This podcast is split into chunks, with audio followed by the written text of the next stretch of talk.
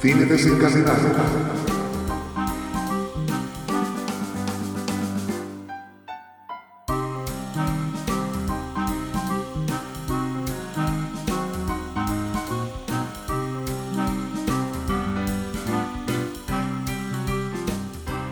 Muy buenas, bienvenidos, bienvenidas a un nuevo podcast de Cine Desencadenado.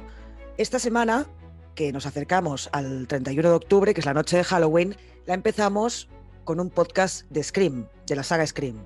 Y hoy os traemos un podcast de Halloween Kills. Yo soy Nat, aquí me acompaña Toxic. ¿Qué tal? ¿Cómo estás? Hola, buenas, ¿qué tal? Bienvenidos a todos. Pues muy bien, la semana de Halloween ya hicimos la, la saga de Scream, así que ahora toca la otra gran saga también, que es, es Halloween, pero en este caso analizaremos solo Halloween Kills, es decir, la, la nueva que ha salido esta, esta última semana aquí en España. Y decir que después del podcast que hicimos el otro día de la saga Scream, me entró muchas ganas de, ver Scary Movie, que, que lo dijimos en el, en el podcast. me autocorrijo de lo que dije de Pamela Anderson, que aparecía en la primera haciendo como la primera escena de, de Scary Movie, que no, que no era ella, era Carmen Electra. Así que nada, corregido eso. Bueno, te nada, corrigió, recuperado. te corrigió un seguidor en Instagram también. Sí, correcto, Sí, sí. correcto. Ahora no También recuerdo lo- cómo se llamaba, pero te corrigió un chico de Instagram, sí. Que gracias, por Exacto. cierto. Exacto. Y que salía al final, ella salía, eh, Pamela Anderson, me acuerdo que salía en la, en la tercera de Scary Movie, que yo creo que esa ya no valía la pena ni verla. Esa ya. Bueno, yo creo que Scary Movie era una saga que estaba muy bien en su momento, porque yo creo que era el momento este de finales de los 90, el, el inicio del 2000, que habían muchas películas así de adolescentes y que. Que, bueno, a mí me hizo mucha gracia en su momento, pero ahora viéndola otra vez, la verdad que es un poquito, un poquito cutre. Pero bueno, algunas cosas me han hecho gracia. Pues a mí no, nunca me gustó Scary Movie, ¿eh? Nunca, nunca. Ah. Recuerdo que además que un amigo me dijo, venga, no sé, yo vi la primera, no sé, en VHS, ya no me acuerdo en esa época que si había VHS o DVD o qué, pero, pero la, la vi, no me gustó nada y un amigo mío me dijo, venga, va, vamos a ver la segunda. Dije, yo, me tendrían que pagar para ir a ver esta peli al cine. Me dijo, te pago la entrada. Y dije, bueno, vale, va, me pagas la entrada, ya me sirve con eso. Y fui al cine y tampoco me gustó la segunda parte. O sea que no, no, no, las, no las he vuelto a ver nunca. Ni ganas tampoco, la verdad. A mí sí, a mí sí que me. O sea, yo me acuerdo que aparte yo era un adolescente, debería tener ahí 13, 14 años por ahí. Me acuerdo que era como. Bueno, aparte había como mucho sexo, muchas drogas, así. Me acuerdo el, el tío este que fumaba porros y tal. O sea, era como muy adolescente y humor, humor muy absurdo, muy tonto. Sí, Y bueno, sí. La verdad que he visto la hora, digo, madre mía, vaya cosas me gustaban. Pero bueno, la verdad que me ha hecho, gracia recordar cómo era en, ese, en, esa, en esa época. Así que nada. Bueno, mentira, Scary Movie creo que es la tercera en que sale Queen Latifah. ¿Puede ser que sea la tercera? No lo sé, no me acuerdo ahora. Bueno, hay una escena en que sale Queen Latifah y, y creo que es con una escena de que se ríen de, de Ring. Bueno, quizá ahora estoy totalmente confundida, ¿eh? Bueno, recuerdo que hubo una escena en concreto de Scary Movie 3, 4, no sé cuál, que me hizo mucha gracia, que recuerdo que casi lloro de la risa y todo. Pero parecía algo bueno de la saga, ¿eh? Pero, pero, pero en general, la verdad es que no, no me gustó mucho. Y bueno, yo Bueno. he, estado, he estado viendo, claro, con esta semana de, de tanto slasher, digo, me tengo que desintoxicar porque si no voy a acabar cogiendo un cuchillo y matando a alguien y tampoco, tampoco es plan, ¿sabes? Entonces, ayer me puse a ver una peli en Amazon Prime que se llama eh, La Sociedad Literaria y el pastel de piel de patata que me la habían recomendado porque am, yo vi una peli que se llamaba La Librería de Isabel Cochet, no sé si la has visto. No, bueno, No. ¿No la has visto? Pues te la recomiendo porque la verdad es que la librería me gustó muchísimo, me gustó mucho esa peli. Y mira que no soy muy fan de Isabel Cochet, pero esa película me gustó mucho. Y entonces, pues a una persona que le comenté que me había gustado esa peli me dijo, ah, pues mira esta de la sociedad literaria. Y la verdad es que no me ha gustado nada. No sé si es que estoy con la semana de slashers y el cambio ha sido demasiado fuerte, pero no, no la he disfrutado Puede mucho. ser. No la he disfrutado mucho. Pero bueno, y además que, o sea, es de Mike eh, Newell, que es el director de Donnie Brasco, de Cuatro bodas y un funeral, o sea, tenía un poco de hype en ese sentido, ¿no? Pero, pero no, la verdad es que no, no me ha gustado nada, así que esta semana volveré a los slashers y, ya está, que sé que ahí seguro que encontró algo que me gusta. Muy bien, pues antes de empezar ya con Halloween Kills, decir que eh, también en Netflix hay una serie documental que se llama Las películas que vimos, o en inglés The Movies That Made Us, que básicamente analizan, analizan así como detrás de cámaras, digamos, películas antiguas como Jurassic Park o Regreso al Futuro y concretamente en esta tercera temporada han cogido la, la original de Halloween de 1978 y está muy interesante, así que si os gusta Halloween y sobre todo la primera, creo que le podríais echar un vistazo. La verdad que es muy entretenido el documental y, y me ha gustado mucho. Ah, ¿lo has visto? Sí, sí, lo he visto, lo he visto. Ya Mm. lo había visto Regreso al Futuro y también había visto Jurassic Park y alguna más, no me acuerdo cuál era, pero bueno, que están muy bien, Sí. eh, son muy, muy amenos los, docu- los documentales Mm. y tienen así como un poquito de, de humor y creo que, que está muy bien. Así que si os gusta Halloween, no podéis dejar de verlo. Muy bien. Si quieres, ya entramos en Halloween Kills, ¿te parece? Muy bien, venga. Pues venga, ¿por dónde empezamos? Empezamos por una valoración general, ¿no? Como hacemos siempre. Dime, Sí. dime tú, Toxic, si quieres empezar, eh, pero una valoración así general, ¿eh? Sin entrar tampoco en mucho Hmm. detalle. ¿Qué te ha parecido? Mientras la estaba viendo, estaba un poco desubicado porque no acaba de entender muchas cosas y, y no me estaba gustando mucho, pero al final se me ha hecho muy entretenida y excepto por en medio, que, es, que había algún momento un poquito más de bajón, en general me ha gustado, me ha gustado bastante. Y me ha gustado más cuando me he enterado de que esto era la segunda parte de una trilogía, que yo no sabía que era, o sea, mm, no tenía ni idea. Antes de, de empezar a ver la película no tenía ni idea de, de qué iba. Así que nada, muy entretenido. Bueno, primero agradecerte el esfuerzo de hacer dos podcasts seguidos sobre slashers, que sé que, que tú no eres un gran fan, ni mucho menos de, de este tipo de género, tampoco en general del género No. de terror. Pero la verdad es que me gustaría haberte visto, porque esta vez no la hemos visto juntos, la película, pero me gustaría haberte visto la cara al empezar la peli diciendo, pero, pero esta gente de dónde sale, esta historia de dónde viene, porque hay un incendio aquí al principio de la película. O sea, debía ser curioso. Exacto. Y sí, sí, como dices tú, efectivamente, Halloween Kills es la segunda parte de La Noche de Halloween, que se estrenó en el 2018, que es como una nueva trilogía eh, basándose en la historia de, de Michael Myers y de Laurie Strode. Ahora han estrenado Halloween Kills y el año que viene estrenarán Halloween Ends, que es la tercera y última parte de esta trilogía, que está además dirigida, las tres películas, por David Gordon Green. Y bueno, para darte mi opinión, pues a mí la verdad es que me ha gustado mucho.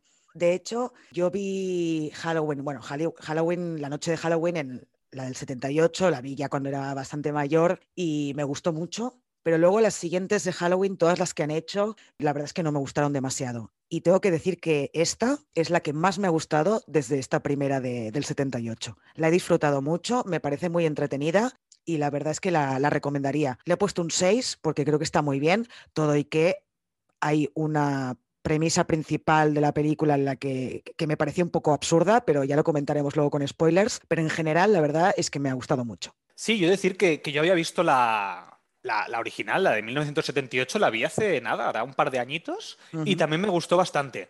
Eh, obviamente vista desde, desde ojos de hoy en día y que habían cosas que me cantaban un poco, pero la verdad que me gustó mucho. Y también había otra que vi que era, creo que era Halloween Origins, eh, el origen de, de Mike Myers, que también me pareció muy entretenida y la verdad que me gustó bastante también. Creo que también porque no era tan slasher, sino que era un poco más explorar eh, el inicio de Mike Myers. Y bueno, me pareció entretenida. Vamos a dar un poquito de información de la película. Bueno, como ya os hemos dicho, el director es David Gordon Green, que fue el director de La Noche de Halloween del 2018, ha hecho esta parte y hará también la tercera, que se estrenará el- año que viene, en 2022. Y aparte también tiene el proyecto de hacer un remake del Exorcista que se, que se estrenaría en 2023. A saber lo que hacen, qué manía con tocar estas pelis tan, tan míticas, porque da un poco de miedo lo que pueden hacer con un remake del Exorcista. Pero bueno, Decir que, bueno, que, el- que es curioso porque en esta saga, esta trilogía nueva, los productores ejecutivos son Jamie Lee Curtis y John Carpenter y esta película debía estrenarse en el 2020 y por la pandemia, como le ha pasado a muchas películas, pues ahora se ha tenido que, que retrasar todo y estrenarse este año 2021. Entonces, Toxic, si quieres explicarnos la sinopsis, un poco de qué va la, la peli. Muy bien, pues a ver, ¿de qué va esto? Pues básicamente es eh, la continuación de la anterior, cosa que yo no he visto, la anterior, la de, la de 2018, que por cierto, ¿tú la has visto, la de 2018? Sí, claro,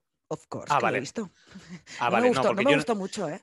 No me gustó ¿No? Ah, demasiado. vale. No, no, no, no. La verdad es que por eso me daba un poco de cosa ver eh, Halloween Kills, porque la, esta de la noche de Halloween no, no me acabó de gustar, la verdad. Pero sí, sí que, sí que la he visto, sí.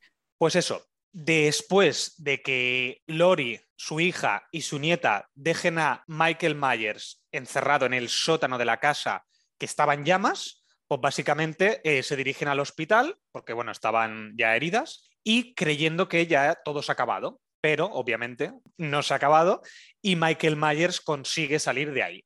Y bueno, volverá otra vez a, matar, porque además sigue siendo la misma noche de Halloween. No, no ha cambiado, o sea, esto es inmediatamente después. Y bueno, mientras tanto, en un bar se reúne una serie de personas que también son personajes rescatados de la primera, es decir, de la original de 1978, ven en las noticias que Michael Myers ha salido o ha vuelto a matar. Entonces, bueno, verán qué pueden hacer para acabar con este personaje que no muere nunca. No, no, es que no muere nunca, ¿eh? Michael Myers. Es, esto es una de las cosas que ya hablaremos después, pero es una de las cosas que también hablamos un poco en el, en el podcast anterior sobre Scream, ¿no? De lo bueno que era que Ghostface no fuera un ente sobrenatural, que no fuera demasiado difícil matarlo y tal. Este Michael Myers, que le hagan lo que le hagan, el tío sobrevive, ¿no? Pero bueno, ya lo hablaremos más adelante. Tal cual, tal cual. Bicho malo nunca muere. Bicho, malo o hierba mala nunca muere. O hierba mala nunca muere, puede ser. Es el dicho, es hierba mala, ¿no? puede ser. Yo me lo he inventado. Quedó fatal, ¿eh? bueno, va, avancemos. Avancemos. Venga, va, que estamos hoy despistados. Venga, pues las notas que tiene esta película en Film Affinity tiene un 5,2, en IMDB tiene un 5,8 y entonces ahora, como siempre hacemos, vamos a pasar a leer los comentarios que algunos de los seguidores que tenemos en Instagram, en la cuenta de Cine Desencadenado, nos han hecho llegar. Entonces, hay dos comentarios que son muy escuetos, básicamente dicen cada uno una palabra y además son totalmente contradictorios. Inicorni 4 dice, decepcionante. Y Freaky Master 86 dice, brutal yo estaría más cerca del de Freaky Master, diría que me ha parecido bastante brutal. Tiene algunas escenas que son bastante brutales, por seguir utilizando la palabra que utiliza él. Y decepcionante, pues la verdad es que no. Como he dicho antes, a mí la primera, la del 2018, no me acabo de convencer y esta, la verdad, es que me ha gustado bastante. Entonces, bueno, pasemos al siguiente comentario, que es de mr.adrián99, que dice, me ha encantado. Hace honor a su título Kills y fue interesante que trataran la histeria colectiva. ¿Qué te parece? Bien, yo creo que es una de las partes que más me gusta, esto que exploran, que es como el tumulto de gente que quiere ir a por Michael Myers. Creo que está muy bien explorado, pero le faltaría alguna cosita que luego en la parte de spoilers aclararé, porque creo que para mí no es muy buena película, es decir, no estaría de acuerdo con lo de brutal, tampoco estaría de acuerdo con decepcionante, porque tampoco me ha decepcionado, porque tampoco esperaba mucho, pero sí que es verdad que lo que nos dice aquí Adrián está muy bien esta parte de la histeria colectiva. Sí, sí, coincido totalmente. Después hablaremos del tema porque creo que es una de las grandes virtudes de este film, es precisamente tratar este tema. Entonces, voy a leer el siguiente que es de Westmaker, que ya participó con un audio en el podcast de Scream y que como sé que es muy fan de los slashers, pues le pedí que nos hiciera una reseña un poquito más amplia de Halloween Kills. Y voy a leer el comentario y si te parece, pues cuando acabe comentamos lo que, lo que dice.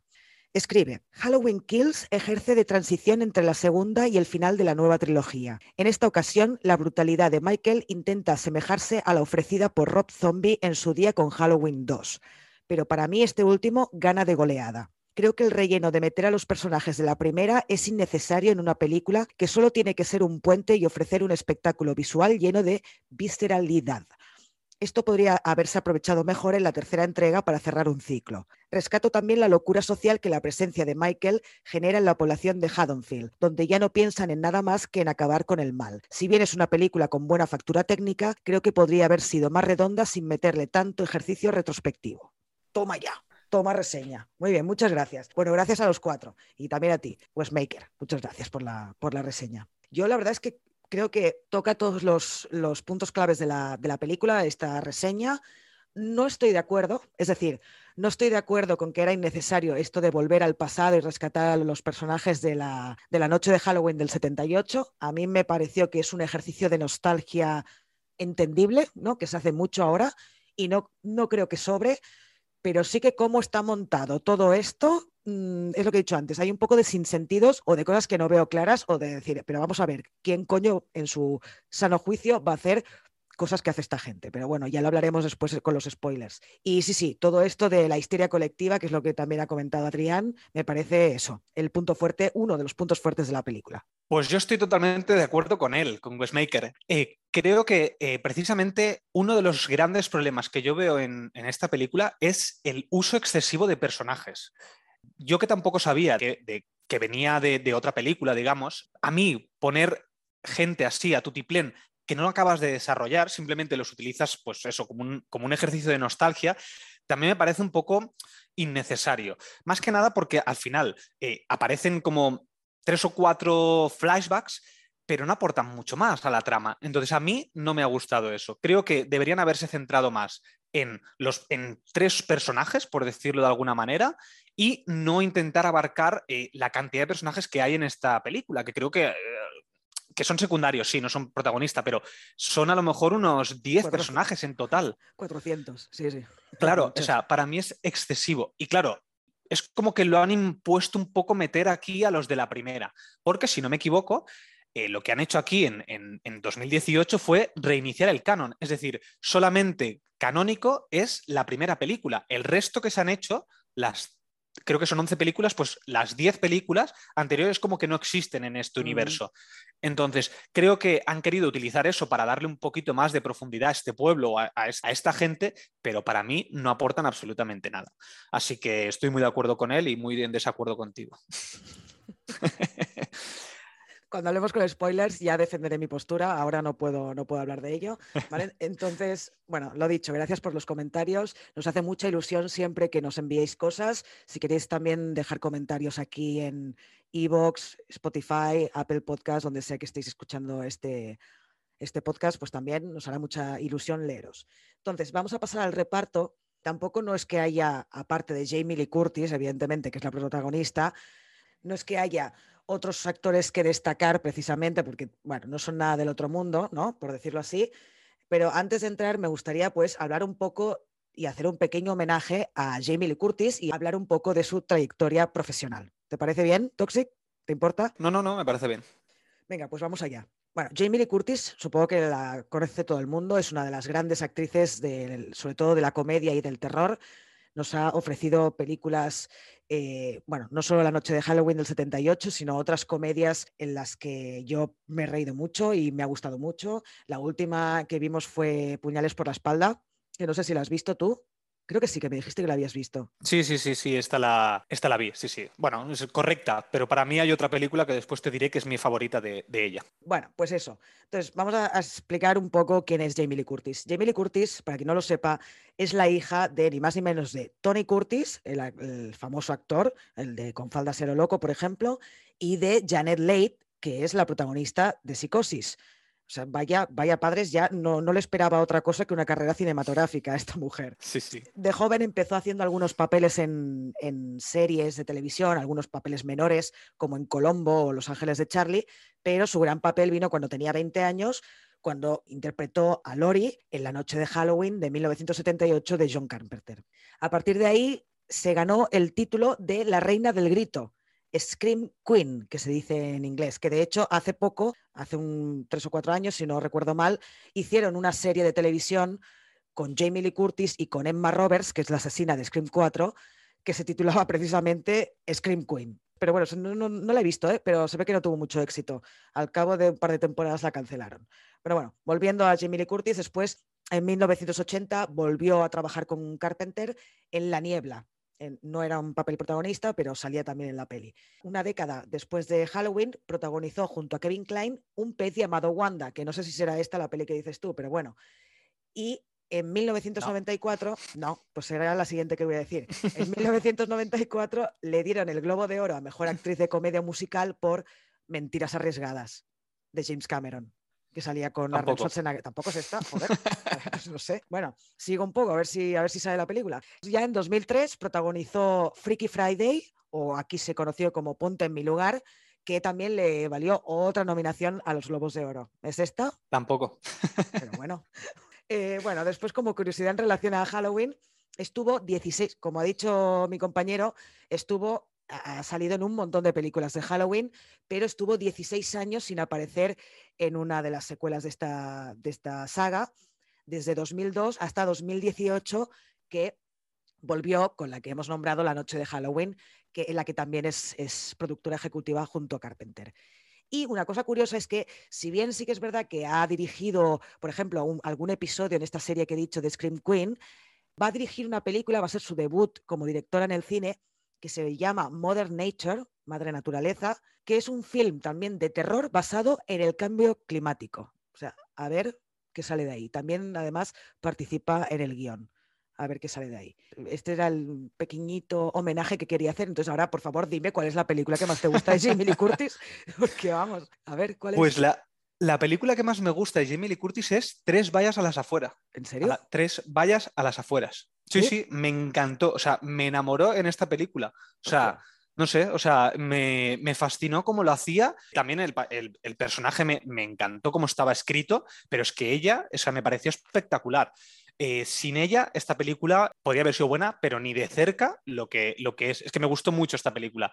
Y con ella protagonizándola, o sea, es que fue para mí maravillosa. Así que esta es mi película favorita de Jamie Lee Curtis. Vaya, vaya. Bueno, ¿quieres hablar un poco del resto de, del reparto? No hay mucho que destacar. Bueno, después tenemos a, la hija de Lori, que es Judy Greer, que esta mujer es una eterna secundaria. O sea, yo la he visto en un montón de sitios, pero así de, siempre de secundaria por el nombre probablemente nadie se acuerde de ella, pero yo creo que si la veis una fotografía suya o la habéis visto la película directamente, eh, seguro que, os suena mucho su cara que ha aparecido en un montón de películas, pero es lo que digo, siempre bastante de secundaria. Es que, por ejemplo, apareció en Jurassic World, en Ant-Man, en Carrie, en la, en la, nueva versión, en Los Descendientes, en Love and Other Drugs. O sea, es que en un montón de películas. Si veis la filmografía, veréis que apareció en un montón, pero siempre normalmente de secundaria. Sin protagonista que yo recuerde, mm, no me acuerdo. Creo que hizo una serie. Una serie, pero, Puede ser. no sé, me suena. Y luego tenemos a Andy Matichak, que es la nieta, Allison, y también tenemos a Will Pathon, que es el sheriff Hawkins. No sé si quieres decir algo de ellos, pero bueno, a mí tampoco no, me. No, tampoco. O sea, en la película están correctos y son muy secundarios. La gracia es ver a, como siempre, a Jamie Lee Curtis, que tampoco no es que aparezca mucho, ya lo hablaremos, ¿no? Quizá después, pero mm, pero sí, no, del reparto tampoco no habría nada más que destacar. Si quieres, pasamos a la parte técnica, como hacemos siempre. ¿Qué te ha parecido todo lo que pero último decir, antes de que pase a la parte técnica, decir que eh, James Jude Courtney es quien hace de Michael Myers. Claro, es nuestro protagonista, no nos podemos olvidar de él, aunque bueno, está bajo la máscara y tampoco se le ve sin la máscara. Así que yo creo que lo hace muy bien, el, eh, haciendo de Michael Myers. Al final lo que tiene que hacer es muy sencillo. Solo tiene que caminar y clavar cuchillos. pero, me refiero. Eh, la, yo, lo veo muy... la posición corporal, ¿no? Claro, es decir, cómo, cómo actúa y cómo de eso tú te, Es un tío que da miedo, realmente impone. Y yo creo que eso está bien hecho, porque corporalmente impone. Y a veces eh, yo he visto determinadas películas donde están debajo de una máscara y dices, bueno, mm, por ejemplo, Ghostface, que hablábamos de Scream antes, Ghostface no impone bajo una máscara. No impone, simplemente es más, más cómico. En cambio, este, al ser tan alto, ser tan corpulento y tal, y cómo lo hace, yo creo que impone. Y creo que eso está muy bien. Bueno, también hay que decir que, la máscara que utilizan en, en, Halloween Kills, claro, está una parte, está una parte quemada, porque claro, sale del incendio de la primera escena a mí me impresionó, ¿eh? la verdad es que impresiona. Impresiona también la máscara que ya está hecha a caldo, que ya no es la máscara tan clara, todavía da un mal rollo importante. Sí, la verdad que la máscara es una cosa que, aporta mucho a esta película, porque esta película, a diferencia de la, de la original de 1978, es bastante más gore, es decir, tiene mucha más sangre. En la primera es que no había ni sangre realmente parece que sí, cuando la recuerdas parece que haya sangre, pero a la que la ves de nuevo es que no tiene casi nada de sangre. En cambio, esta es muchísimo más violenta a nivel gráfico, es decir, se ve mucha más sangre. Entonces, aquellos que quizás recuerden mucho la antigua, quizás esto digan, uy, se han pasado un poco más, un poco más al gore y no tanto al, a las cuchilladas sin sangre. Y creo que eso puede ser que haya gente que le moleste. A mí personalmente no, ¿eh? a mí me, gusta así, prefiero incluso que sea un poquito más gore porque le da más, más miedo o le da más slasher, ¿sabes? Le da esta profundidad, ¿sabes? De, del miedo. Bueno, es más violenta y más sangrienta porque también va con los tiempos, ¿no? O sea, en, los 70, pues no solía aparecer tanta sangre en pantalla, ahora estamos mucho más acostumbrados y se lleva mucho más. Mm. Decir también que la máscara, precisamente esta máscara cara ya, es muy característica. En su momento, eh, por si no lo sabíais, en, 1978 esta máscara la encontraron en una tienda de máscaras, digamos, y le afeitaron las, las cejas y las patillas y realmente la máscara era de el capitán Kirk, el, ¿Ah, capitán de, de Star Trek. Sí, sí, sí. Hostia, qué fuerte. Sí, sí. y la, utilizaron como, como máscara para, para, Michael Myers. Sí, sí. Eh, lo vi el otro día en, en la docuserie esta de Netflix. Sí, sí. Y me pareció muy, muy, muy interesante y muy, muy, muy chulo. Sí, sí. Desconocía el dato completamente. Sí, sí. Muy bien, pues pasamos ya a la parte técnica, ¿te parece? Sí, para mí lo que más destaca o sigue destacando, porque destacaba en Halloween y ahora también, es la música. A mí es que me encanta la música de Halloween. Ese, esa, ese tin, tin, tin, tin, bueno, no me, sé hacer el ritmo, pero bueno, esa música que, yo creo que marcaba la primera, eh, aquí sigue, pero sigue con otros, así como cosas diferentes, pero que es muy reconocible y está muy bien hecha. Bueno, sí, es que la música de John Carpenter es impresionante es impresionante. A ver, es que tú no puedes hacer una peli de Halloween sin meter el canción de Carpenter. Es que no puedes, no puedes porque sí, el, leitmotiv este típico que suena es, muy de... Yo tampoco no sé hacerlo, de bueno, es igual. Y como no lo podemos poner por los derechos de autor, pues nada, pero bueno, que todo el mundo seguro que recuerda la cancioncita de Halloween. La verdad es que sí, la música es destacable. Lo mismo que comentábamos en Scream, que quizá siempre se usa demasiado la música para dar el susto, pero bueno, supongo que es inevitable que hagan esto, pero no me molestó, no me molestó, la verdad es que está muy bien integrada en el film y eso es que cada vez que oyes esto, ¿no? El leitmotiv, como el, el de tiburón, ¿no? Por ejemplo, que suena el tan, tan, tan, tan, tan, tan, y ya sabes que va a salir el tiburón, que está por ahí, pues lo mismo, suena la musiquita y ya sabes que algo va a pasar con Michael Myers, está muy bien. Yo lo que querría destacar de la película, aparte de la música, es la fotografía. Más que la fotografía, los encuadres. Hay una escena que no la voy a explicar ahora porque no estamos todavía en la parte con spoilers, que hay un asesinato y otro asesinato se ve desde el punto de vista de otra persona que está muriendo.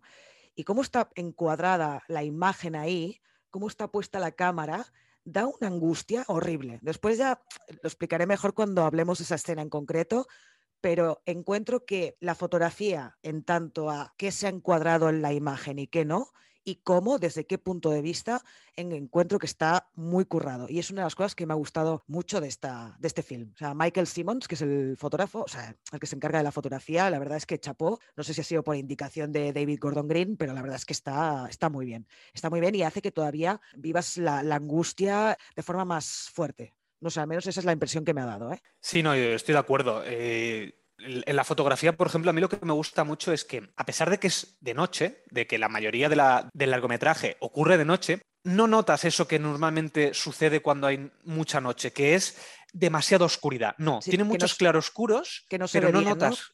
Exacto, correcto. Muchas veces ves eh, películas así oscuras que no se ve bien. Sin embargo, con esta mm. se ve muy bien. Y creo que eso ayuda mucho.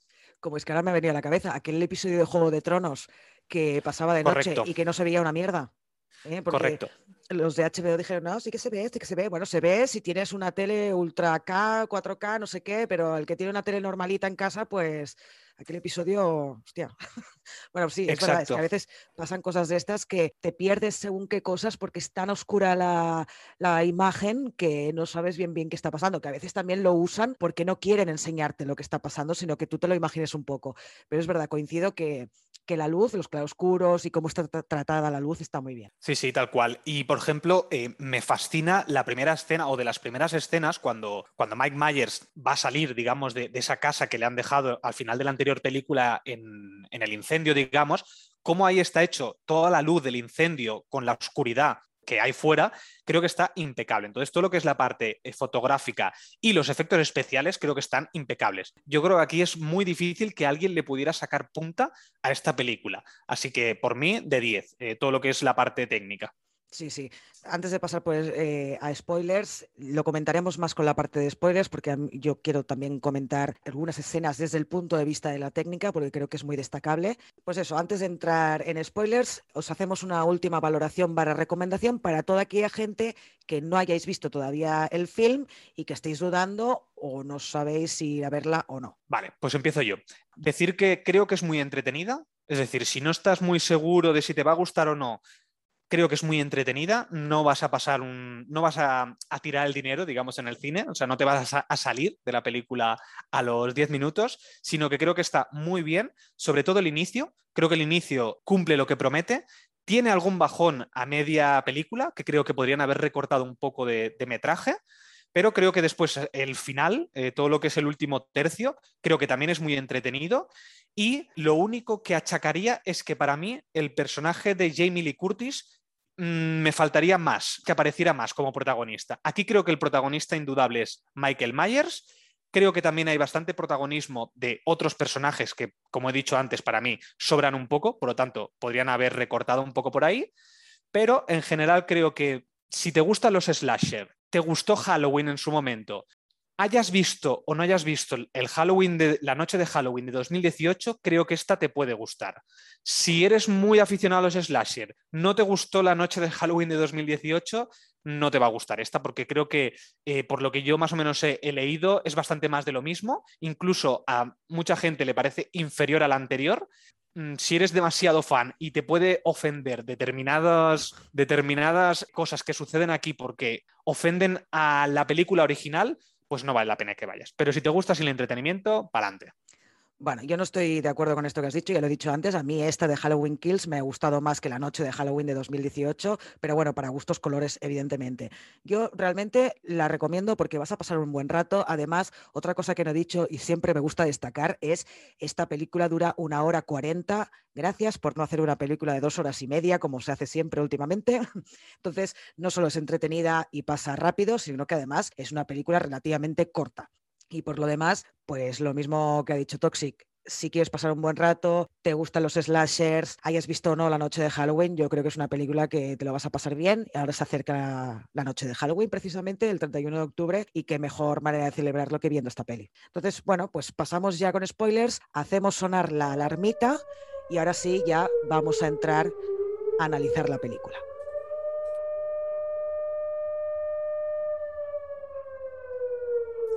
Bueno, pues empezamos. Me gustaría comentar ya la primera, primerísima escena del film en el que vemos a Dave, que es el novio de la nieta de Lori, que va por la calle y se encuentra medio muerto al policía, a Hawkins, en la carretera que es así como también acaba la, la, noche de Halloween, no solo con ese supuesto asesinato de Michael Myers en el incendio del sótano de casa de Lori, ¿no? Entonces, bueno, este chico se encuentra a Hawkins y bueno, Hawkins le dice la frase esta de tiene que morir y yo soy quien lo matará. No sé si es un augurio para, el tercer, para la tercera parte de esta trilogía, no lo sé, pero bueno, lo dice muy claro, tiene que morir y yo lo, seré quien, quien lo mate. Y entonces hay un flashback a 1978 donde nos explican un poco la historia de Hawkins, por qué está tan obsesionado con Michael Myers y yo creo que está muy bien porque además hay un momento que me pareció brutal. además me llevé un susto que casi casi tuve que cerrar el ojete, ¿sabes? O sea, me dio un miedo que te cagas. a ver, entran en casa de Michael Myers, ya en 1978. Entran ya en casa de Michael Myers, eh, donde Michael mató a su hermana en 1963. Hawkins y otro policía. Bueno, están mirando por la casa y evidentemente en algún momento va a aparecer Michael Myers, pero no, no sabes cuándo va a aparecer. El otro policía se pone mirando por la ventana, que es la típica escena esta de cuando está Michael Myers mirando por la ventana de, la habitación de su hermana y tal. Entonces baja la vista y se ven las, las manchas de las botas de Michael Myers. Y de repente, tipo aparece por el lado derecho y le clava el cuchillo. Yo me pego un susto ahí y mira que era obvio que iba a aparecer en algún momento, pero igualmente me pegué el susto. Y entonces Hawkins entra en la habitación, apunta a, Myers con la pistola, pero claro, está el otro, su compañero, delante del, asesino, y es que no, es que, e, e, es que ya se veía que era imposible pegarle un tiro. Pues igualmente el hombre va y dispara. Que dices, mm, ¿le vas a dar a tu compañero? Pues efectivamente, le dio al compañero en toda la garganta y evidentemente pues lo mató. Y claro, ahí se entiende por qué Hawkins está tan obsesionado con, Michael Myers, con matarlo y además querer matarlo, matarlo él, ¿no? Eh, ya después ahí pasa, vuelve otra vez a, a los acontecimientos de 2018, cuando Myers está en el sótano incendiado y entran los bomberos en la casa. Tengo dos escenas favoritas. Una es sin, sin, Michael Myers y otra es con Michael Myers. Y esta es la que mi preferida con Michael Myers. ¿Por qué?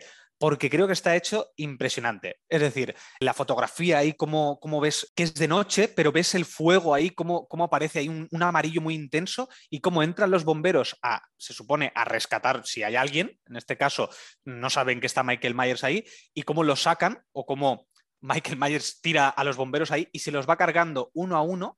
Me parece que está hecho impecable. Es de lo mejor de la película. Eso sí, como siempre pasa en las películas de miedo o de terror, los bomberos eh, son como 10 o 11, no sé cuántos son, y van de uno en uno. O sea, en vez de ir todos a la vez a matarlo, pues bueno, pues va, uno, cuando acaba uno mata a uno, pues va al siguiente, etcétera. Pero bueno, creo que, está muy bien. Pero también pasa en las pelis de acción, cuando ves al tío ahí, al, héroe, ¿no? Que está rodeado de 400 malos o lo que sea, que van uno a uno, que dices, pero ahí todos a la vez y cargaoslo todos a la vez. Claro, si vais uno a uno, que este tío ha sobrevivido a un incendio, cojones, que no lo vais a matar con un hacha de uno en uno. Bueno, sí, es que ya estas, ¿ves? O sea, a mí me gustado la peli, pero de estas cosas sin sentido hay 400 a lo largo de todo, de todo el largometraje. Y ya lo iremos hablando, pero sí, yo creo que ahí viene el primer sin sentido, que tampoco no creo que sea el peor, ni mucho menos, pero sí. Sí, exacto por poner un ejemplo de hacer bien esto, a mí yo siempre recuerdo la escena de Old Boy en el pasillo donde van, no van uno a uno, sino que hay mucha gente y cómo van a la vez de dos en dos, de tres en tres, etc. Eso es hacerlo bien para mí. Se hace creíble o verosímil, porque al final es una película, pero bueno, se hace verosímil. Pero aquí ves que están fuera de un incendio y tal, y todos preparados, porque además uno va con una motosierra, el otro va con un hacha, el otro con un bastón, o sea, cada uno va con sus armas, pero van de uno en uno. Entonces, son esas cosas que no tienen mucho sentido. Pero bueno, ya sabemos lo que hay y me encanta esa escena. Sí, la verdad es que la escena está muy bien. Cuando, hostia, cuando Michael Myers sale entre las llamas, o sea, cuando el bombero está en el sol, hay un bombero en el sótano y el otro hmm. sale entre las, entre las llamas, ¡buah! Es una escena brutal, brutal, como decía el, compañero. Sí, sí. Seguimos avanzando un poco en la peli, después ya cambian la escena y vemos a Lori, a su hija y a su nieta en una especie de camioneta y se las llevan al hospital. Lori está muy mal herida y la ingresan, y, pero realmente las tres se piensan que han matado a Meyers. Se lo creen de verdad. Están muy contentas porque han matado a Meyers. Y luego cuando la escena en que le dicen en el hospital, le dicen, no, lo has escuchado, ¿no? Eh, no nadie te lo ha dicho. Eh, Michael Myers está, está vivo todavía. Está muy bien montada esa escena. Me pareció que estaba muy bien editada en el montaje. Cuando se oye a la nieta diciendo, ¿what? La, la, vimos en versión original diciendo, ¿what? ¿Qué? Y luego la madre, ¿cómo? No sé qué, corriendo. está, me parece que estaba muy bien montada esa escena. Es, creo que es el único momento así medio cómico que hay en todo, en todo el film. Bueno, es que a mí personalmente todo lo que sucede en el hospital con Jamie Lee Curtis, la hija y la nieta, es que a mí todo eso se me hacía como cuesta arriba. Yo prefería ver todo lo que estaba pasando fuera, excepto la parte del hospital, que luego hablaremos, con, con el tumulto de gente. Pero todo lo que es hablando entre ellos y demás. Claro, hay que pensar que también yo no, yo no sabía que venía de otra película. Y claro, a mí, que estén hablando con el Hawkins, creo que se llama el personaje, y Lori, están hablando ellos dos en el hospital y, con la hija en el hospital, es como, bueno, vale, mm, pero se me hacía cuesta arriba. A mí no me, no me gustaba toda esa parte. Luego pasaríamos a la, a la escena cuando Michael Myers ya se ha cargado a todos los bomberos que le han atacado uno a uno y va por las casas del vecindario. Y llega a una casa donde residen dos señores mayores, una señora y un señor, y para mí esa es una, yo creo que para mí es la mejor escena de la película porque fue traumatizante esa escena, que es la que me he referido antes en la, parte que he dicho que estaba la cámara puesta de tal manera que veías a, el cómo mataba a uno mientras el otro estaba mirando, e, es en ese momento. No sé si te acuerdas de ese momento cuando entra Michael Myers en la hmm. casa, primero hiere gravemente al, marido y luego se va hacia ella y le clava, hostia, cuando coge el, fosforescente ese se lo Es muy gore eso. Eso sí que es más. Es, yo creo que es lo más gore de la película.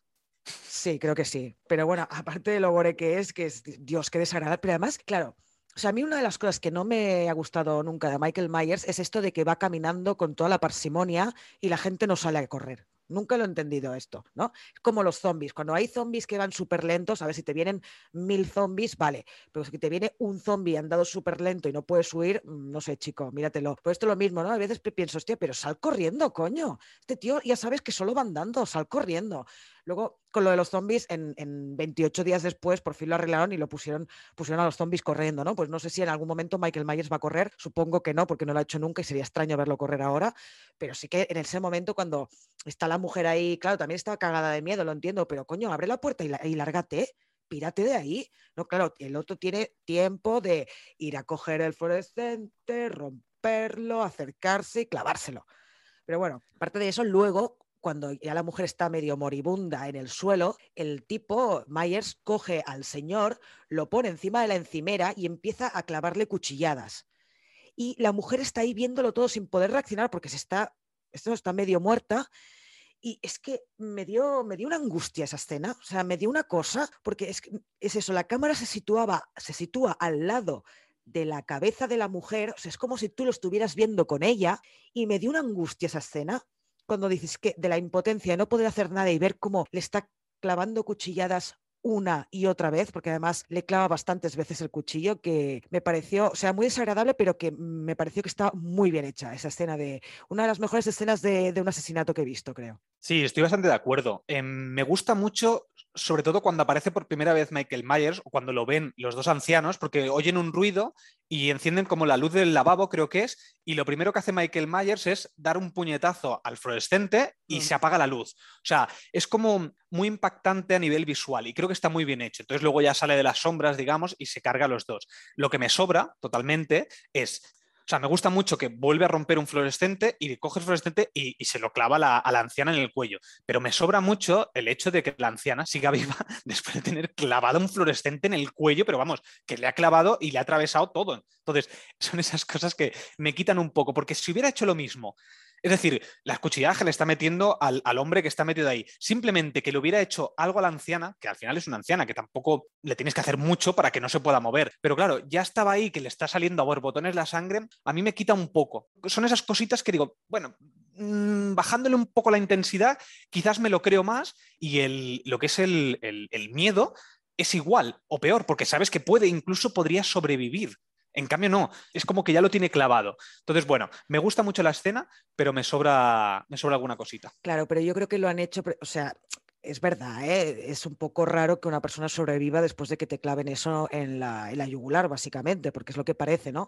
Pero claro, también tenía que hacer algo, o sea, hacerle algo que ella siguiera más o menos viva, pero que no se pudiera mover para nada, para absolutamente nada. Yo creo que o sea, es un uso narrativo de esta cagadita, entre comillas, ¿no? Porque la cámara se queda parada y lo que creo que quiere traer el director es precisamente la angustia de una persona que no puede moverse absolutamente nada y que está viendo cómo matan de esa manera tan sangrienta y violenta a, su marido, ¿no? No sé. Para ver este tipo de películas tienes que meterte un poco en la historia y en, lo que es, porque si yo realmente estuviera todo el rato pensando por qué coño va caminando este tío y ahora sí se carga todo Dios que se le pone por delante y por qué la gente no huye, es que ya ni me la pongo a ver, ¿sabes? Hay que darle un poco de, tregua, dijéramos, al guion, a la película en general. Pero bueno, sí que es verdad que es raro, es raro que sobreviva, pero bueno. Vale, pues si quieres avanzamos. Creo que lo siguiente sí que a mí me llamó la atención es la pareja esta que vive en la casa de Michael Myers, que son, son una pareja de homosexuales bueno, y que hay unos niños. Esta es otra. Dime, Esta es otra. ¿A quién coño se le ocurre vivir en la casa de Michael Myers? O sea, es que yo pensé, por tontos vais a morir. O sea, evidentemente vais a morir porque si no, no saldríais en la película. Pero ¿a quién se le ocurre? ¿Tú vivirías en la casa de un psicópata? que además se sabe que este tío siempre vuelve a su casa. O sea, es que no lo entiendo. Bueno, lo que pasa es que aquí te están vendiendo que esto es un reinicio de la saga, o bueno, más que un reinicio, que el canon de la saga es la de 1978 y ahora la de 2018. Es decir, todo lo que ha pasado en medio no ha sucedido. Teóricamente solamente pasó lo de cuando era pequeño y, cuando Jamie Lee Curtis adolescentes, digamos. Se supone que no hay más, pero bueno, yo no viviría en una casa donde ha pasado eso. Exacto, o sea, es pareció súper absurdo, pero bueno, perdona, ¿eh? perdona por interrumpir, Didi, ¿qué ibas a decir? Bueno, volviendo a, esta pareja que están viviendo en la casa de Michael Myers, me gusta mucho cuando aparecen los niños. Aparecen unos niños que parece que, les, que, están, que creo que está como, que se han comido una cuchilla o algo así, y salen los dos ahí como un poco asustados. Y claro, tú como espectador, sabiendo que lo que ha pasado con Michael Myers y tal, pues puedes pensar que está pasando algo raro ahí. Y te sientes un poco como ellos. Y, y ves cómo salen ahí y al final era una broma me gustan mucho estos niños porque aparecen dos veces, pero creo que son como una especie de alivio cómico, pero también eh, que ayudan a avanzar la historia a nivel de, de espectador, no tanto de narrativa, sino a nivel de que te ponen en situación, porque salen aquí y luego saldrán en otra escena en el parque, que las dos escenas me parecen muy bien hechas. Y como estos niños son como una especie de alivio cómico, pero a la vez son como los precursores de la muerte, ¿sabes? De que después todos los que se juntan con estos niños van a morir, ¿sabes? Hostia, es verdad, es verdad. O sea, la escena del bar. Bueno, pues en el, en el bar se presenta Tom, que es uno de los niños que Lori cuidaba cuando era pequeño. Y entonces él explica la historia de, de Halloween del 78 y este tío va a ser el que va a emprender una caza grupal en contra de Michael Myers. Y yo ahí es cuando es lo peor que le veo a la película. Vamos a ver, si sabemos que este tío es un psicópata, pero no solo eso, sino que este tío es como medio inmortal, que sobrevive a balazos, sobrevive a cuchilladas, sobrevive a incendios. ¿Dónde vas con un puto bate, colega? sí, yo también pensé lo del bate. Es que ¿dónde vas con el bate? Y luego estos majaras que van a matar a, Michael Myers va y se llevan a sus propios hijos. El tipo, el niño que se ve en el flashback, que eh, cuando es pequeño se encuentra de cara a Michael Myers, pero Michael no le hace nada y sobrevive.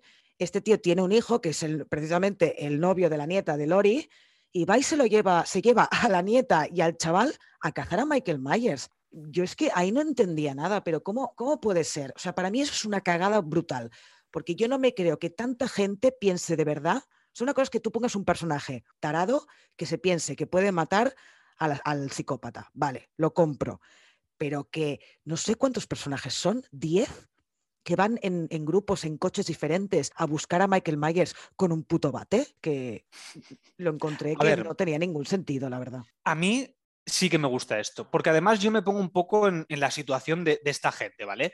Es un tío que ha aterrorizado el pueblo, y ellos no saben cómo es realmente. Es decir, eh, no saben eh, que es un ser sobrenatural, porque al final es eh, cuando tú eres como espectador ves que este tío es sobrenatural, o sea, le, le, le pegan tiros, le, le acuchillan, eh, luego le clavarán una horca, o sea, le meten una cuchillada aquí en, en el cuello. Realmente se supone que no lo saben. Entonces yo sí que lo compro el hecho de dicen, oye, mira, este tío aterrorizó el pueblo hace muchos años, se va a acabar esto. O sea, no puede ser que este tío siga estando así. Obviamente lo del bate me parece absurdo porque yo también pienso, digo, hostia, ¿un bate? ¿Pero qué vas a hacer con un bate? Este... Lo que sí que es verdad que él tiene como la esperanza de que el, grupo pueda con él. Por eso él empieza a gritar lo de el mal muere esta noche, que no sé cómo es en inglés, pero bueno, en castellano es el mal muere esta noche. Incita al resto porque él no ve que solo puede hacerlo. O sea, él no va con el bate solo pensando que va a poder él solo. No, no. Es como que si entre todos, de todo el pueblo, son capaces de matarlo, es decir, acorralarlo, lo van a poder matar, que al final de la película más o menos es lo que pasa. Porque después, en el coche que está fuera, que pertenecen a los que están disfrazados de, de doctor y enfermera, él no sale solo con el bate. Lo que hace es incitar a la gente a salir todos juntos para atraparlo, porque yo veo que él no se ve capaz de él solo poder hacer esto. Y además este bate es como una especie de reliquia que tienen ahí puesta en el bar, entonces uh -huh. es más simbólico que otra cosa. Yo no creo que él piense que lo pueden hacer, que lo puede matar con el bate, aunque bueno, tampoco flipado el tío, sí. pero sí que el resto van con armas, o sea, el resto van con armas teóricamente. Sí, pero igualmente, o sea, aunque nos saltemos todas las pelis que hay de Halloween y solo nos remitamos a la del 78 y a la noche de Halloween de 2018, sí que saben que este tío no se le mata de cualquier manera sí que lo saben los, los, personajes. Entonces, por eso me pareció muy absurdo que precisamente los que han sido víctimas de Michael Myers se vayan con un bate, con un cuchillo, con lo que sea, a intentar dar caza a este tío. Y, y, encima que pongan en riesgo la vida de los demás, porque a mí me sorprendió muchísimo cuando el padre se lleva a su hijo y a la nieta de Lori venga, vamos a casa de Michael Myers a ver si lo cazamos, pero bueno, no sé. Sí, sí, sí, me no, pareció, eso es una de las y, y sí que es verdad, más grandes. Sí, y sí que es verdad que al final lo acorralan, pero lo acorralan porque ya el tío está hecho polvo porque ya la hija de, de, Lori y la nieta le han dado un rapapolvo ya. Entonces sí que mm. ya el tío está en el suelo, después empiezan a darle de hostias, ¿vale? O sea, si el tío se está medio muriendo, vale, bueno, pero después acaba como acaba. O sea, es que Michael Myers no se puede matar, que no se puede matar. Y bueno, en pues fin, sí. en fin. Tengo una pregunta para ti. Aprovechando esto que he dicho del coche que está fuera. Fuera del bar. Sí, o sea, el coche que está fuera del bar. Sí, sí. sí. el coche este, hay un tío dentro que, que, coge el coche además de, de, de, esta pareja y se estampa nada a 100 metros. Y cuando llegan ha desaparecido el conductor, que primero parece que fuera Michael Myers, pero al final es un hombre que no es Michael Myers, que parece que haya salido de un hospital. Este hombre, me mm. imagino que viene de la anterior película, ¿no? Sí, hay un. Bueno, tampoco no, no, no, recuerdo si sale la cara, quiero decir, pero sí que hay un momento en que cuando se escapan, que esto sale, sale, en, esta película sale, eh, porque lo retransmiten en el noticiario, un par de, locos se han escapado y este es uno de ellos. Ah, vale, esto viene de la anterior película, vale, vale, vale. Que se había escapado, se habían escapado del pero ya te digo, igualmente, Sí, pero ya te digo que igualmente en Halloween Kills lo dicen, ¿eh? porque salen en las noticias que ha habido un accidente y que, y que dos se han escapado y uno de ellos es este. Sí, sí. Vale, vale. Es que no, sabía quién era este tío, no, no, entendía muy bien, no me enteré de lo que decían en la televisión. Vale, vale. Pues si quieres. Bueno, espera, espera, porque también te voy a comentar una cosa de la escena del coche. Antes de que salga Tom con el bate, cuando los que van disfrazados de enfermera y de doctor van hacia su coche, él, él se olvida, no sé qué se olvida en el bar, entra, la chica va hacia el coche que pienso, a ver, si ya os habéis entrado porque se van precisamente porque se enteran que Michael Myers ha vuelto a matar y que sigue vivo, se va tan tranquila ella sola hacia el coche que dices, bueno, vale, venga, va, te lo compro, venga, sigue, a ver qué pasa y ella ve que hay alguien en el, coche, se vuelve hacia el bar, se encuentra con el tío y le dice, pero es que me hizo mucha gracia, le dice, creo que Michael Myers está en el coche, ve a ver. Pero ¿cómo que ve a ver? sí, sí, sí, son esas decisiones absurdas. Sí, sí, es que hay diálogos totalmente absurdos. Lo que pasa es que, claro, este tipo de películas ya lo tienen esto, ¿no? Y entonces a mí me, hace mucha gracia y me hace mucha gracia estar comentándolos. No me parece mal que estén, aunque lo esté criticando, la verdad es que me gusta que estén estas cosas, porque así puedes decir, pero vamos a ver, ¿pero qué dices? ¿Cómo que ve a ver si está Michael Myers en el coche? ¿Y qué hace cuando lo vea? ¿Lo saluda? Es que es, todo muy raro. Pero bueno, sí, sí, ya, ya podemos seguir. Solo quería comentar esto porque me hizo gracia. Aprovechando estos dos, porque para mí estos dos son los personajes más absurdos de toda la película. Es decir, eh, al final, la muerte de, ellos dos, que yo creo que es la parte comedia de, esta película, que es cuando eh, van en el coche, creo que son cuatro, ellos dos, esta pareja van detrás, y entonces sale del coche la mujer así más, más, mayor, entonces va a, unos, a estos niños que hemos dicho antes y les dice, oye, iros a casa porque está, hay un tío suelto. Entonces los niños es como que, bueno, no sé qué, como que le toman un poco el pelo, pero enseguida ven que en el coche aparece Michael Myers. Toda esa escena, que me parece que está muy bien hecha a nivel de slasher, es decir, a nivel de muerte y tal, me parece totalmente absurda la muerte de ella. Es decir, Michael Myers ya está dentro del coche porque está ahí acuchillando a no sé quién de los dos, le pega una patada a la puerta y la, y la enfermera se pega un tiro en la cara. Digo, pero vamos a ver, o sea, pero esto ya es lo último. O sea, que te hayas muerto porque te hayas pegado un tiro en la cara porque le han dado una patada a la puerta. O sea, me parece surrealista. Pero bueno, creo que es el alivio cómico o la muerte cómica de la, de la película. Bueno, no sé muy bien si se lo toman en serio o no, ¿eh? pero yo recuerdo que me reía y pensé, madre de Dios, sí, sí, es que es, muy bueno eso, tío, es muy bueno. Bueno, si quieres ya podemos comentar lo que han comentado los que nos dejaron la opinión en Instagram sobre esta histeria colectiva, ¿no? Que es lo que vemos que va increciendo a lo largo de todo el largometraje cuando la gente se entera de que Michael Myers está vivo y que ha vuelto a matar esta, exacto, histeria de vamos a matar a, vamos a matarlo, vamos a matarlo, vamos a matarlo, el, mal muere esta noche, como, como has dicho tú, y se produce la, brutal, porque para mí es brutal escena del hospital. Es brutal. Explico un poco. Este es el tío que iba en el coche del que hemos hablado antes, que era un loco que se había escapado en el accidente de un autobús, llega al hospital pidiendo ayuda, además, porque llega pidiendo ayuda, y alguien dice, es Michael Myers, matadlo, matadlo, es Michael Myers, que dices, pero ¿cómo va a ser ese tío bajito y rechoncho? Michael Myers. Bueno, da igual, te lo compro también, da igual. Vale, pues todo el mundo se cree que ese tipo es Michael Myers y lo empiezan a perseguir para matarlo. Hasta los médicos y las enfermeras lo persiguen para matarlo. Toda la gente que hay en el hospital va detrás de él. Incluso Lori, que dice, ese no es Michael Myers, les llama borregos no me acuerdo la palabra que utiliza en inglés, pero bueno, en castellano el, subtítulo estaba como borregos. Y el tío, el pobre hombre al final, claro, eh, es, un enfermo mental, entonces se caga vivo y se acaba suicidando. Esa escena me pareció brutal, la verdad es que me pareció súper impactante e impresionante y una crítica muy heavy a todo este borreguismo del sigo al primero que me dice algo, no pienso, no tengo pensamiento crítico, no tengo opinión personal y hago lo que me dice el tipo de turno. Me pareció brutal. Precisamente para mí esta es la mejor escena de toda la película, cuando él está en el, en el pasillo. Pero también me gusta cómo está planteada desde el inicio. Cuando entra al hospital, tú lo que ves es desde el punto de vista de él. Es decir, la cámara es como si fuera él. Entonces vas viendo cómo la gente le va mirando así raro, le va mirando raro, y llega un momento que eso, eh, empiezan a gritar que es Michael Myers, no sé qué, entonces él ya empieza a correr. Ese inicio donde la gente le está mirando y tú te estás viendo como te están mirando a ti como espectador, creo que está muy bien hecho porque sientes esa presión social de que te están mirando y de que eres el centro de atención en ese momento, porque aparte es un tumulto, hay muchísima gente.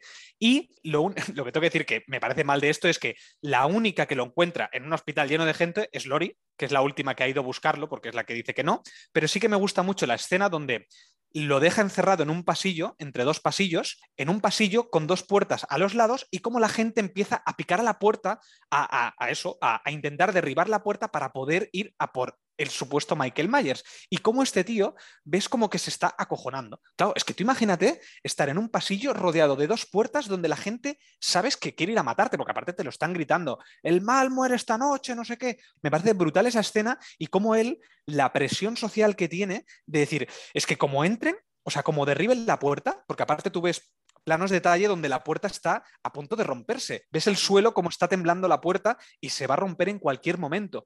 Y ves como él asume, dice, bueno, es que me van a matar. Entonces, ¿qué prefiero hacer? Pues tirarme por la ventana.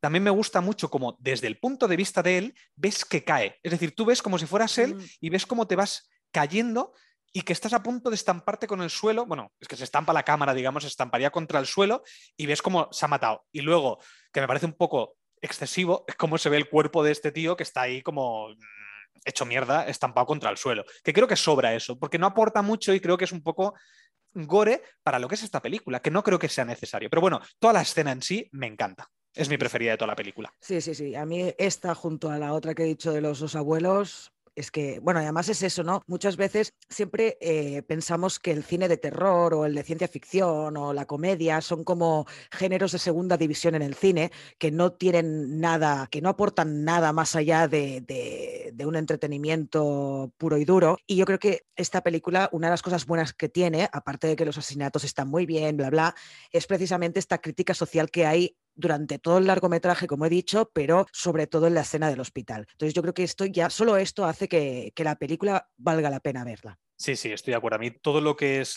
el tumulto, todo lo de la historia del tumulto me gusta mucho. Eso sí, para mí es más un demérito que un mérito. Es decir, que para mí mi mejor escena de esta película sea cuando no está ni Michael Myers ni está Jamie Lee Curtis, me parece que no han sabido cómo rodar el resto. Es decir, esto me encanta, pero el resto es como que me deja cojo. Pero bueno, en, sí me gusta mucho toda esta historia. Bueno, no, no, estoy de acuerdo porque creo que está muy bien, muy bien hilada dentro de la historia y por lo tanto sí que tiene que ver, aunque no aparezca Michael Myers, pero evidentemente está muy bien hilada con toda la trama del asesino y por lo tanto no estaría de acuerdo en ese comentario, pero bueno. Vale, pues si quieres, claro, a mí, por ejemplo, eh, toda la parte que te decía de Jimmy Lee Curtis, que está ahí en el hospital, a mí pues como que me ha sobrado bastante, no me ha aportado. No sé si quieres comentar algo de, todo lo que es la historia de Jamie Lee Curtis. No. A mí es que no me. Me parece que sobra, o sea, como que es como si estuviera ahí y ya está, pero no, no, no aporta nada a la trama, no sé. A ver, no, no aporta nada tampoco porque es el personaje principal, al menos de, la saga Halloween, Lori es el personaje principal, aparte del asesino, claro. Pero sí que es verdad que no aporta nada no aporta nada en el sentido de que para la trama de esta historia, de esta segunda película, no aporta nada. Pero claro, también hay que tener un poco en cuenta que este film es un puente, es un puente entre la primera y la tercera, ¿no? Y entonces yo creo que Lori va a tener mucho peso en la tercera parte pero sí que es verdad que en esta segunda aparece poco y cuando aparece pues no aporta demasiado. Sí, es verdad. Y la verdad es que no tengo nada que comentar de las escenas del hospital, aparte de un par que hemos comentado ya. Vale, pues si quieres, eh, mi siguiente escena que me gustaría comentar, que también me parece totalmente absurda, es cuando precisamente el hombre que tú has dicho, que tiene el hijo y la nieta de Jamie Lee Curtis, de Lori, van en coche y dicen, vale, ¿dónde va a ir Michael Myers? Va a ir a su casa a su casa de, cuando era pequeño. Que creo que también la escena donde, donde Michael Myers entra a la casa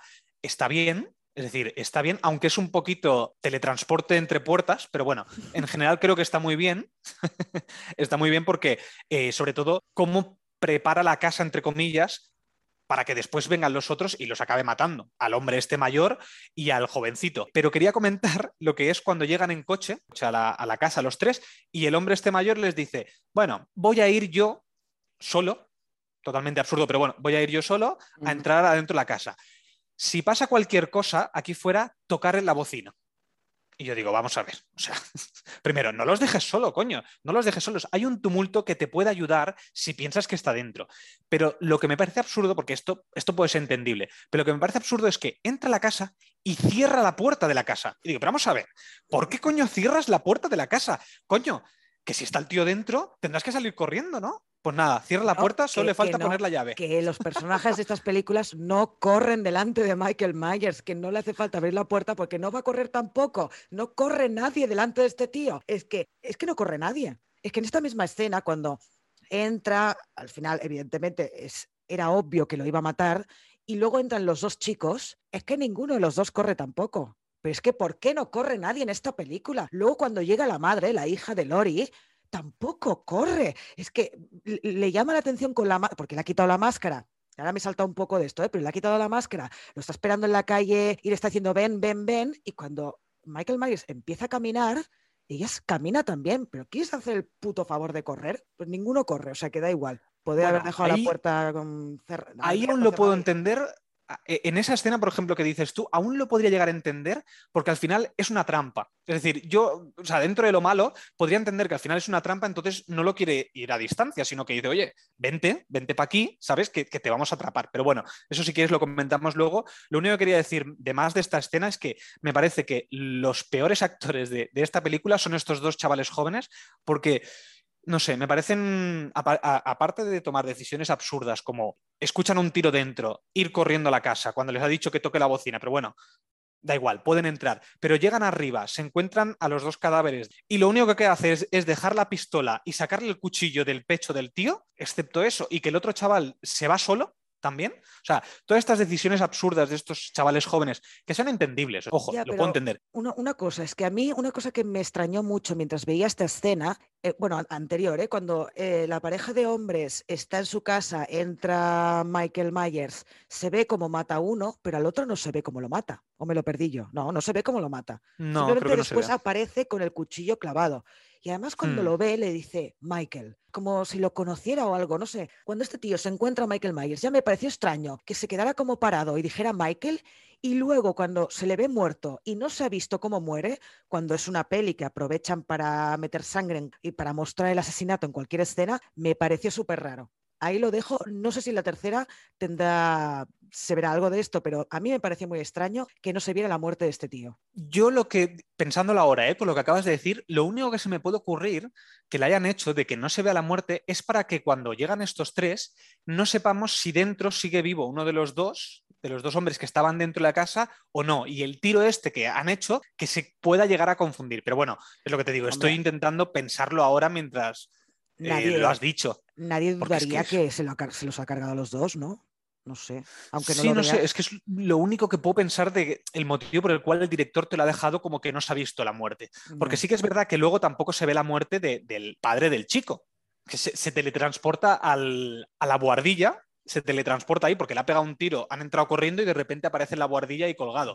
pero, bueno. Que Michael Myers eh, lo habrá puesto ahí. Ahí sí que corre. Para poner bien puestos a los, a los muertos, para ponerlos bien bonitos, para hacer efectos impactantes en la película, para eso sí que corre. Sí, sí que por cierto, también lo hace en el parque, los pone ahí en, el, esto que da vueltas. O sea, me parece que le, gusta un poquito eso, ¿no? Le gusta a Michael Myers, le gusta hacer, hacer eh, exposiciones artísticas. Exacto, sí, sí.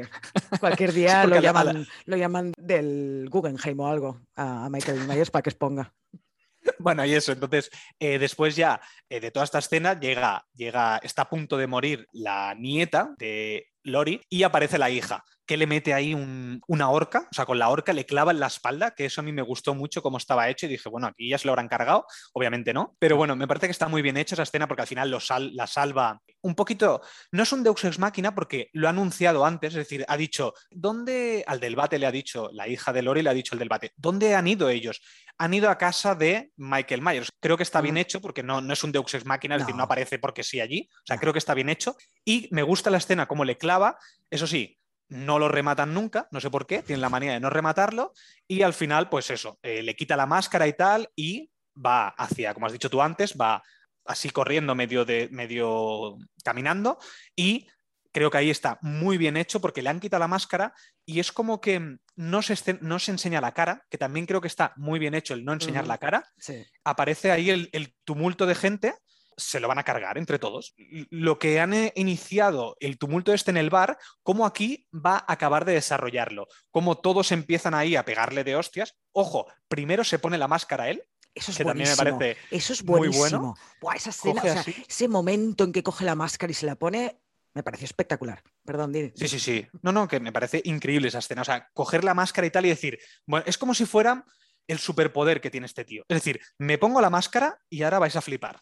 ¿Sabes? Mm. Entonces, al final sí, lo, derrotan entre todos, incluso la hija, la hija de Lori le clava ahí el cuchillo aquí en, el, en lo que es el detrás del cuello. Parece que por fin está derrotado, pero claro, yo, en ese momento pensé, bueno, pues puede ser que le derroten, porque aparte yo no sabía que había una tercera película. Claro, yo no tenía ni idea de todo esto, entonces dije, ay, pues mira, me parece que está bien hecho, pero tampoco me acaba de creer, ¿eh? porque bueno, en estas películas ya sabes que puede ser, pero claro, clavándole un cuchillo ahí en la espalda, digo, bueno, pues tendrá, que, tendrá que morir, ¿no? a, pues mí, a mí esa escena es el ensañamiento que tienen con Michael tampoco me moló, ¿eh?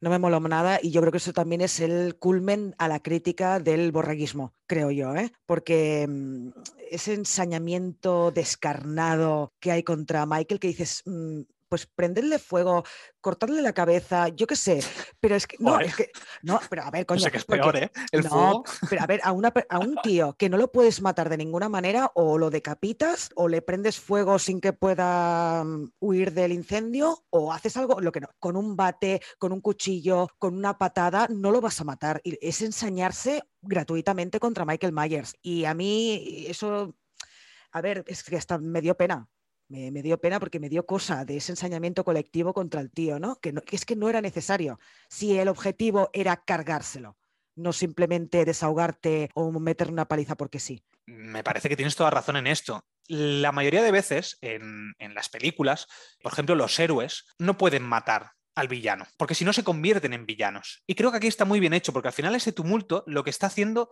no es acabar con el problema, lo que están haciendo es vengarse. Es decir, lo que están haciendo es una venganza común entre todos.